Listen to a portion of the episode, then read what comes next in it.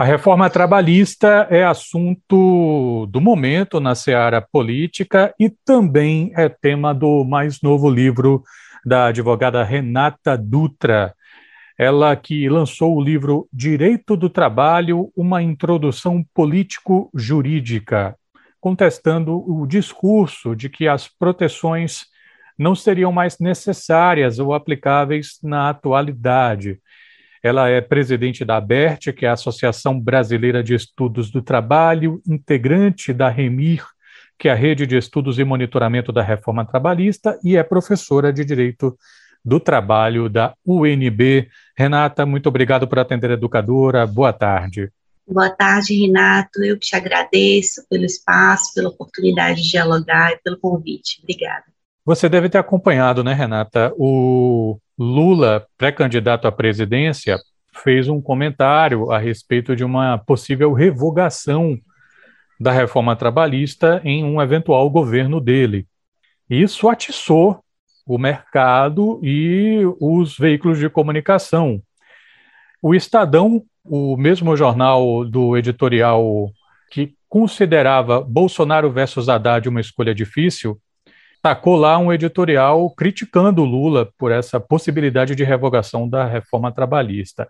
E agora, nos últimos desdobramentos, o possível vice, né, já é dado como certo que vai ser o vice do Lula, o Geraldo Alckmin, que é um nome do mercado, cumpriria, de certa forma, a função que José Alencar cumpriu uh, no passado, é, veio a público né, vários, várias notícias dando conta de que ele também estaria preocupado com o que foi que o Lula quis dizer. Bom, enfim, Detalhes políticos à parte, Renata.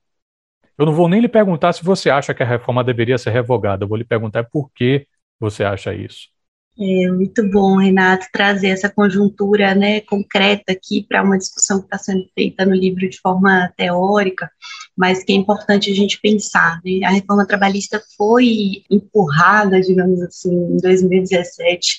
É, digo empurrada porque foi um processo pouco democrático, né, de aprovação, uma tramitação muito rápida para um, um, projeto do tamanho que foi feito, sem um diálogo social, né, com o sindicato, com a própria sociedade sobre os impactos dessa reforma, e foi aprovada com a promessa, né, de atrair investimento, aquecer a economia, gerar emprego, né, promessas de milhões de empregos, e não entregou esses resultados, evidentemente, como a gente já é, criticava na época, que esse, essa receita não seria suficiente para entregar esses resultados, e de fato, quatro anos depois da reforma, não entregou esses resultados, né, o que leva, evidentemente, a uma correção de rota, né, se essa escolha política foi feita em um momento com a promessa de produzir um determinado efeito, esse efeito não é produzido, é, cabe, né, a, a quem dirige políticas de proteção social repensar essas medidas, né? Infelizmente não tem sido essa a diretriz do atual governo, inclusive anteriormente a esse anúncio que é muito animador feito pelo candidato à presidência da República, de revogação da reforma, ainda que no final de novembro, no dia 30, 29 de novembro do ano passado, o Grupo de Altos Estudos sobre o Trabalho, o GAET, que é um grupo criado no início do governo Bolsonaro para avaliar as condições sobre as relações de trabalho, apresentou um relatório enorme de 260 páginas propondo uma nova reforma trabalhista, que aprofundaria aquilo que foi feito em 2017. Né? Então, é um grande contrassenso que os ideólogos né, dessa reforma trabalhem com um pensamento circular, né? eles simplesmente não dialogam com as evidências do real, e, e o argumento é o mesmo, é gerar aquecimento da economia, emprego, flexibilidade, e simplesmente dizendo que o que não foi entregue em 2017 foi porque a reforma feita em 2017 era insuficiente, precisava ter sido mais profunda, né? Então, você vê que é um tipo de argumentação que não, não dialoga com o contexto real e que realmente vai colocando o nosso cenário da regulação do trabalho muito acuado. Então, quando a gente tem uma perspectiva política que se contrapõe a essa que coloca, não, essa reforma não surtiu efeitos, é preciso repensá-la e revogá-la, em vez de insistir no mesmo remédio amargo que não está rendendo resultados, você abre um espectro de discussão política mais amplo, né? Você abre margem aí para debater e para a própria sociedade participar, já que isso acaba sendo colocado como uma das tônicas do próprio processo eleitoral, né? E é muito importante que, que a sociedade de uma forma geral, decida, participe né, das discussões sobre os rumos da regulação do trabalho. É um tema de centralidade né, para a própria construção das nossas estruturas democráticas. Então, eu acho que esse contraponto colocado, que inclusive não é uma nada feito ineditamente no Brasil, né, proposto ineditamente no Brasil, é, a própria candidatura que apresenta essa proposta se reporta ao que aconteceu na Espanha no início do ano, né, é bom lembrar que a reforma trabalhista espanhola de 2012 foi inspiração para a reforma de 2017 no Brasil, e que o fracasso dela na Espanha, tanto quanto o fracasso dela aqui no Brasil, fez com que a Espanha é, revogasse essa reforma, ou pelo menos discutisse amplamente seus termos, um projeto de lei que foi aprovado agora no início do ano. Né? Então, é importante a gente ver que esse movimento de correção de rota está acontecendo em outros cenários, não só no brasileiro, e permitindo que a gente avalie esses resultados e essa lógica, de certa forma, inexorável, né, que a agenda neoliberal coloca, ou essas medidas são feitas ou não há alternativa, trazem para a gente a perspectiva de que há outras alternativas, há outras formas de reconstruir economicamente, há outras formas de pensar desenvolvimento e há outras formas de pensar trabalho. Né? Já que você disse isso, né? Não há alternativa, tem uma parte que você cita, Tátia, falando there is no alternative. E você, em um determinado momento do livro, você comenta o que me parece ser uma percepção sua de que nós temos um hábito deletério de nos influenciarmos pelos procedimentos europeus. Vou pegar só um trecho aqui do que você escreve.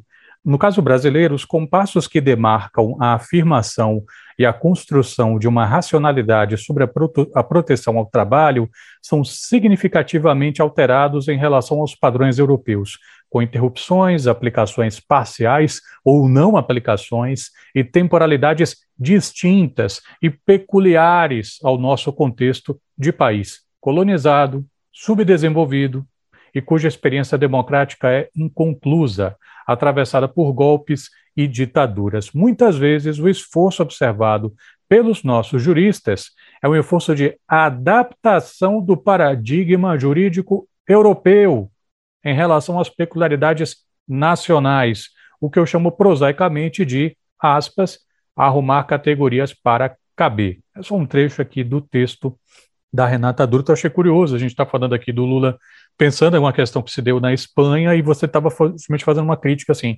é, me parece que a crítica que você faz é a gente tem que encontrar o nosso próprio caminho, é isso?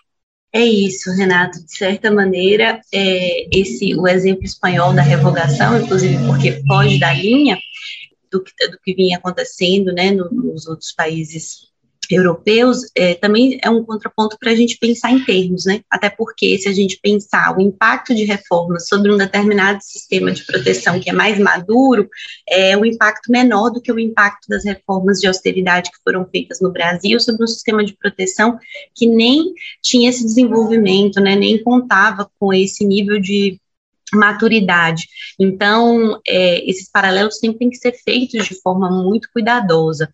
E uma, uma questão que, que eu trago no livro para pensar essa discussão é como a gente, de certa forma, importou paradigmas né, de proteção, inclusive naquilo que eles têm de positivo, mas pensando, refletindo um pouco sobre as peculiaridades locais. Né? Então, por exemplo, quando a gente pensa a nossa legislação, a, a CLT, ela foi moldada originalmente muito pensada para um modelo industrial urbano, quando essa não era a realidade da maioria da população brasileira. E a gente tem ali a reboque, posteriormente, né, a aprovação desse grande marco de proteção trabalhista, a inclusão dos trabalhadores rurais, muito tardiamente a inclusão das trabalhadoras domésticas. Então, a gente não pensou contextos que são é, eram próprios, né, da nossa organização econômica e social, e a gente ficou em falta com muitos desses contextos e até hoje estamos, né? Então, por exemplo, a gente tem um sistema de proteção social que dialoga muito pouco com a informalidade, que é um dado que nos países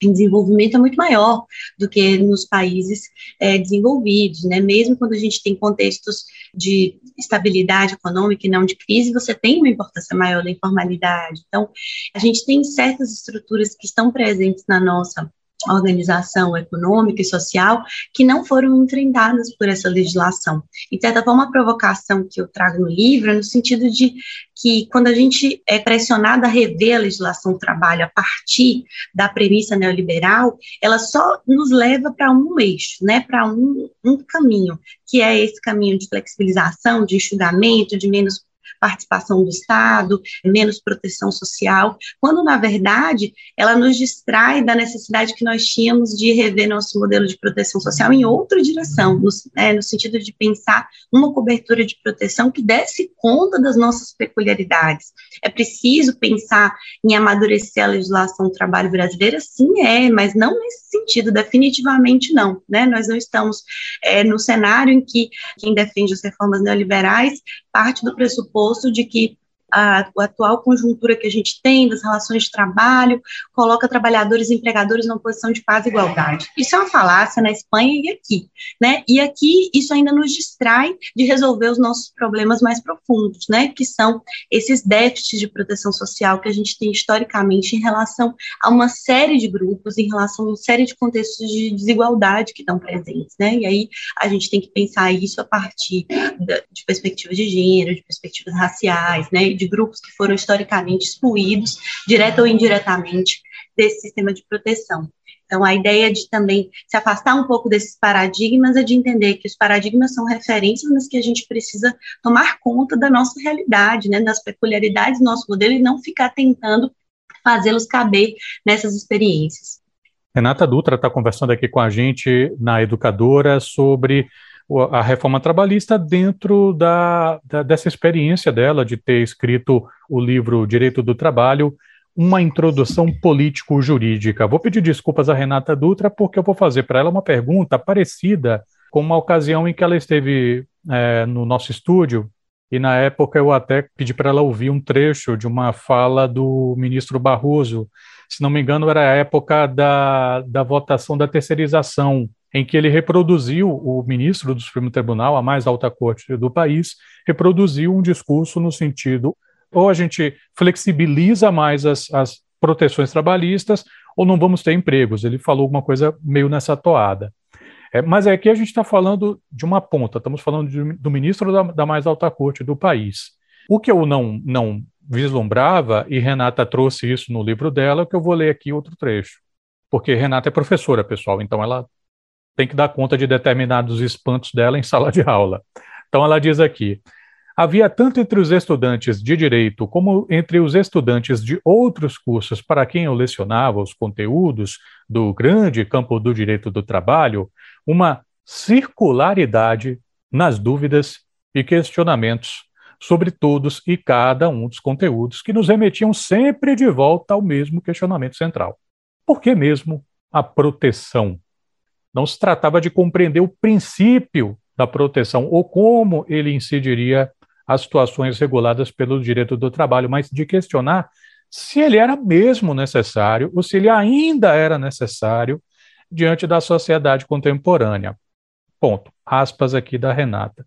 Quer dizer, a gente está falando de uma situação em que, desde os estudantes até um ministro da mais alta corte compartilham, me parece, de uma de uma visão é, é, pouco afim a essa bandeira que Renata está empunhando. Então, a, a gente está falando de uma situação que é complicada dentro do campo do direito. Como é que você percebe hoje, Renata, as condições de enfrentamento, digamos assim, ideológico, né? essa disputa pelas proteções dentro do, do, do próprio meio jurídico?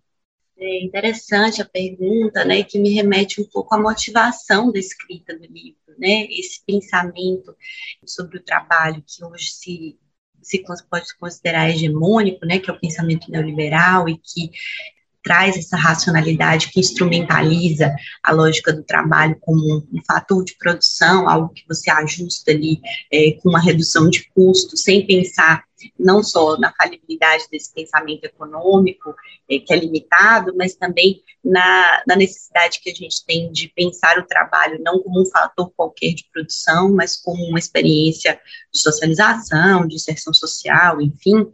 Esse pensamento hegemônico é o que faz com que a gente esteja enfrentando as reformas trabalhistas com essa violência que a gente tem enfrentado, né, de uma forma cada vez mais reiterada, mais célere, mais impositiva. Novamente a frase da Margaret Thatcher, né, não há alternativa, é um remédio amargo que tem que ser tomado. Então, isso é martelado na mídia, nos espaços de poder cotidianamente, e não me espanta, né, que isso seja absorvido pelos estudantes, né, e isso venha para a sala de aula como uma grande necessidade de você justificar por que, que você está ensinando uma determinada disciplina antes de ensinar cada conteúdo da disciplina, né? Então, acho que a sala de aula acaba sendo um reflexo desse processo, e aí daí, daí porque a, a, o desejo de escrever o livro, que é o desejo de defender a disciplina e o campo também, né, de dizer, para a gente conseguir aprender aqui, a gente vai ter que entender que tem algo de importante aqui, né, de que tem algo a ser sustentado nesse campo. E, de fato, nós estamos num, num contexto muito adverso, né, para a ideia de um, uma proteção social, para a ideia de direito do trabalho, no âmbito do judiciário, principalmente na cúpula, né, no Supremo Tribunal Federal. Mas eu sempre entendo, Renato, que é, essas estruturas de poder, essas instituições, elas são espaços heterogêneos, né? Ainda que elas possam estar sendo hegemonizadas, você sempre tem ali fissuras, você sempre tem contrapontos, você tem, no Supremo hoje a gente tem um pensamento dominante, mas você tem é, um conjunto de ministros ali, ministras que ficam vencidos nesses julgamentos, que fazem contrapontos importantes no sentido da proteção, e o que eu acho que é mais importante, né, a ideia de que a regulação do trabalho deve ser guiada por um princípio de justiça social, de proteção ao trabalho digno e de combate às desigualdades, ela não é uma ideia pessoal, ela está no texto da Constituição de 88, né? Ele é um pacto político que a gente assumiu. Então, quem se desvia dela que tem que se justificar, né? Por que, que se desvia dela e talvez com argumentos melhores do que esse essa simples fórmula, né, de que reduzir direitos vai gerar empregos, até porque essa fórmula já falhou, tem falhado reiteradamente, né? Então, acho que também a ideia de fazer uma defesa do direito do trabalho, uma, uma conversa inicial para a gente colocar as bases para estudar dar direito do trabalho é uma defesa de um direito do trabalho centrado na Constituição Federal, que é a nossa grande referência, né? É o, é o pacto que a gente tem em vigor hoje, que está sendo muito é, esgarçado, né, vilipendiado, mas que nos cabe, enquanto sociedade, reivindicar, né? Eu acho que, de certa maneira, a proposta do livro é pensar o, o trabalho, o lugar do trabalho que foi concedido na nossa sociedade pela Constituição de 88 e que está sendo reivindicado aí não só em 88, mas mas por uma série de lutas e conquistas históricas de trabalhadores e trabalhadoras, e uma série de pactos que foram feitos, né, em nível político, em diversas sociedades, inclusive da nossa, é, em momentos anteriores, sobre a necessidade de equilibrar um pouco as desigualdades entre capital e trabalho, e que hoje esse pacto começa a ser questionado de forma cada vez mais incisiva, né? E aí a gente tem que organizar o debate para perguntar: é hora, estamos em condições de, de rever esse pacto? A exploração do trabalho acabou, apesar da mudança das roupagens, né, sobre a forma de organização das empresas, a forma de organização do trabalho, as novas tecnologias, a estrutura dessa relação se modificou, a estrutura de exploração, que parte do pressuposto de assimetria de poder, assimetria de acesso à renda, se modificou efetivamente, porque se ela não se modificou, a gente não tem por que abrir mão também radicalmente desses pactos políticos em relação ao trabalho. Renata, considerando que nesse momento a gente pode estar com um ou mais ouvintes é, acompanhando essa entrevista, ouvindo você dizendo comunista, né? É, considerando isso, é, me veio à mente uma fala, uma vez, de um cara que é relativamente crítico aos governos petistas, o, o ator Pedro Cardoso. Ele criticava muito os governos petistas, dizendo que eram, eram, eram governos que governavam com o sistema em vez de enfrentá-lo e tal.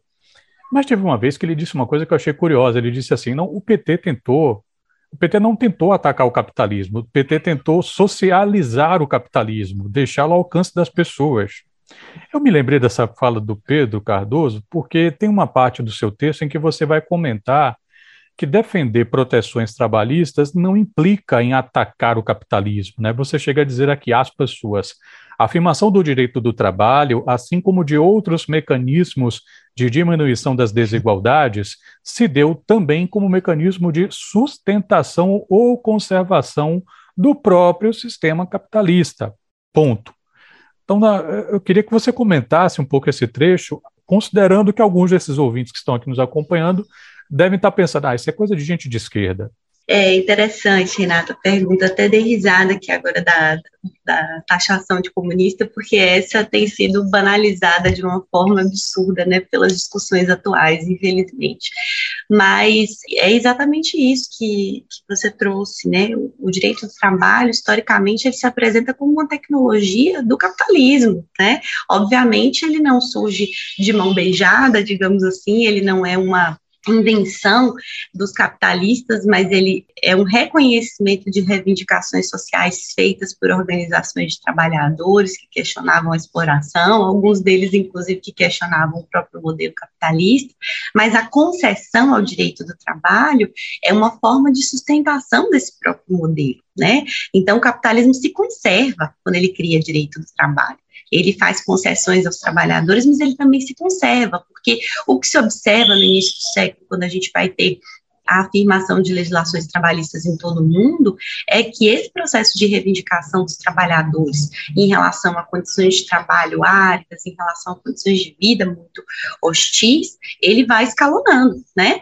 Então, a irrupção desses conflitos de uma forma cada vez mais é, violenta, mais é, revoltada mesmo, ela vai acabar prejudicando a própria estabilidade do sistema de produção. E então o direito do trabalho ele guarda em si essa que eu considero uma bela contradição, né? Sim, ele é fruto de demandas e reivindicações por igualdade, por é, menos exploração, por direitos dos trabalhadores, por afirmações de subalternizados, mas ele também é uma grande concessão para o capitalismo que, em determinada altura, falou: olha, é melhor eu conceder os anéis para eu não perder os dedos, né? Principalmente num determinado momento político ali, do, da, do entre guerras, que você tinha de fato um contraponto socialista, havia ali um temor das nações capitalistas de que essa insatisfação da população com a exploração do trabalho pudesse gerar outro tipo de questionamento do sistema, né? Então, o direito do trabalho serviu muito ao sistema capitalista nesse sentido de, de sua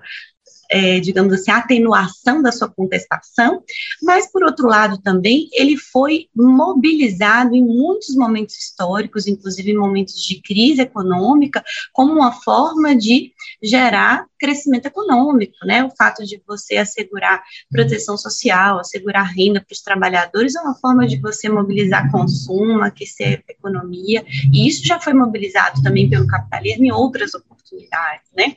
Por isso, essa, esse inconformismo com essa ingratidão do capitalismo com direitos do trabalho, né? Ele que já acomodou em tantos momentos, né, o questionamento ao próprio capitalismo, hoje está sendo rifado aí com a aposta muito dobrada e que pode ter consequências, né? Que, que talvez a gente não veja a curto prazo, mas é, a piora considerável da condição de vida, de trabalho dos trabalhadores e trabalhadoras pode gerar novos movimentos, né, de, de contestação desse modelo, né, então a ideia de proteção social e direito do trabalho, que atenua as desigualdades, atenua o processo de exploração, também é uma forma de você estabelecer as bases para esse próprio modelo funcionar, isso é algo importante de se pensar.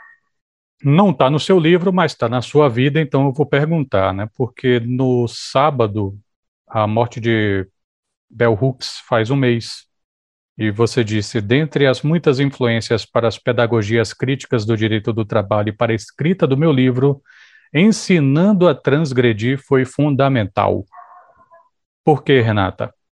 É, então, Bell Hooks é uma grande referência né, para as pedagogias críticas, e principalmente é, para pensar o espaço da sala de aula como um, um, espaço de pensamento crítico, né, de questionamento das estruturas, um espaço onde os estudantes e as estudantes possam pensar na sua própria condição de vida, nas situações de exploração, de opressão a que são submetidos, a partir de um espaço onde aquilo, aquela discussão e a produção de conhecimento considere esses elementos, né, então, essa escritora que se inspira muito, inclusive, inclusive no nosso Paulo Freire, né, é uma, uma referência para pensar a ideia de que a construção do conhecimento ela não pode ser dissociada do real e ela não pode ser é, dissociada, portanto, da, da racionalidade crítica, né? Então, não nos cabe aqui, eu acredito, enquanto professores e professoras de direito do trabalho, entrar em sala de aula e falar, a lei mudou,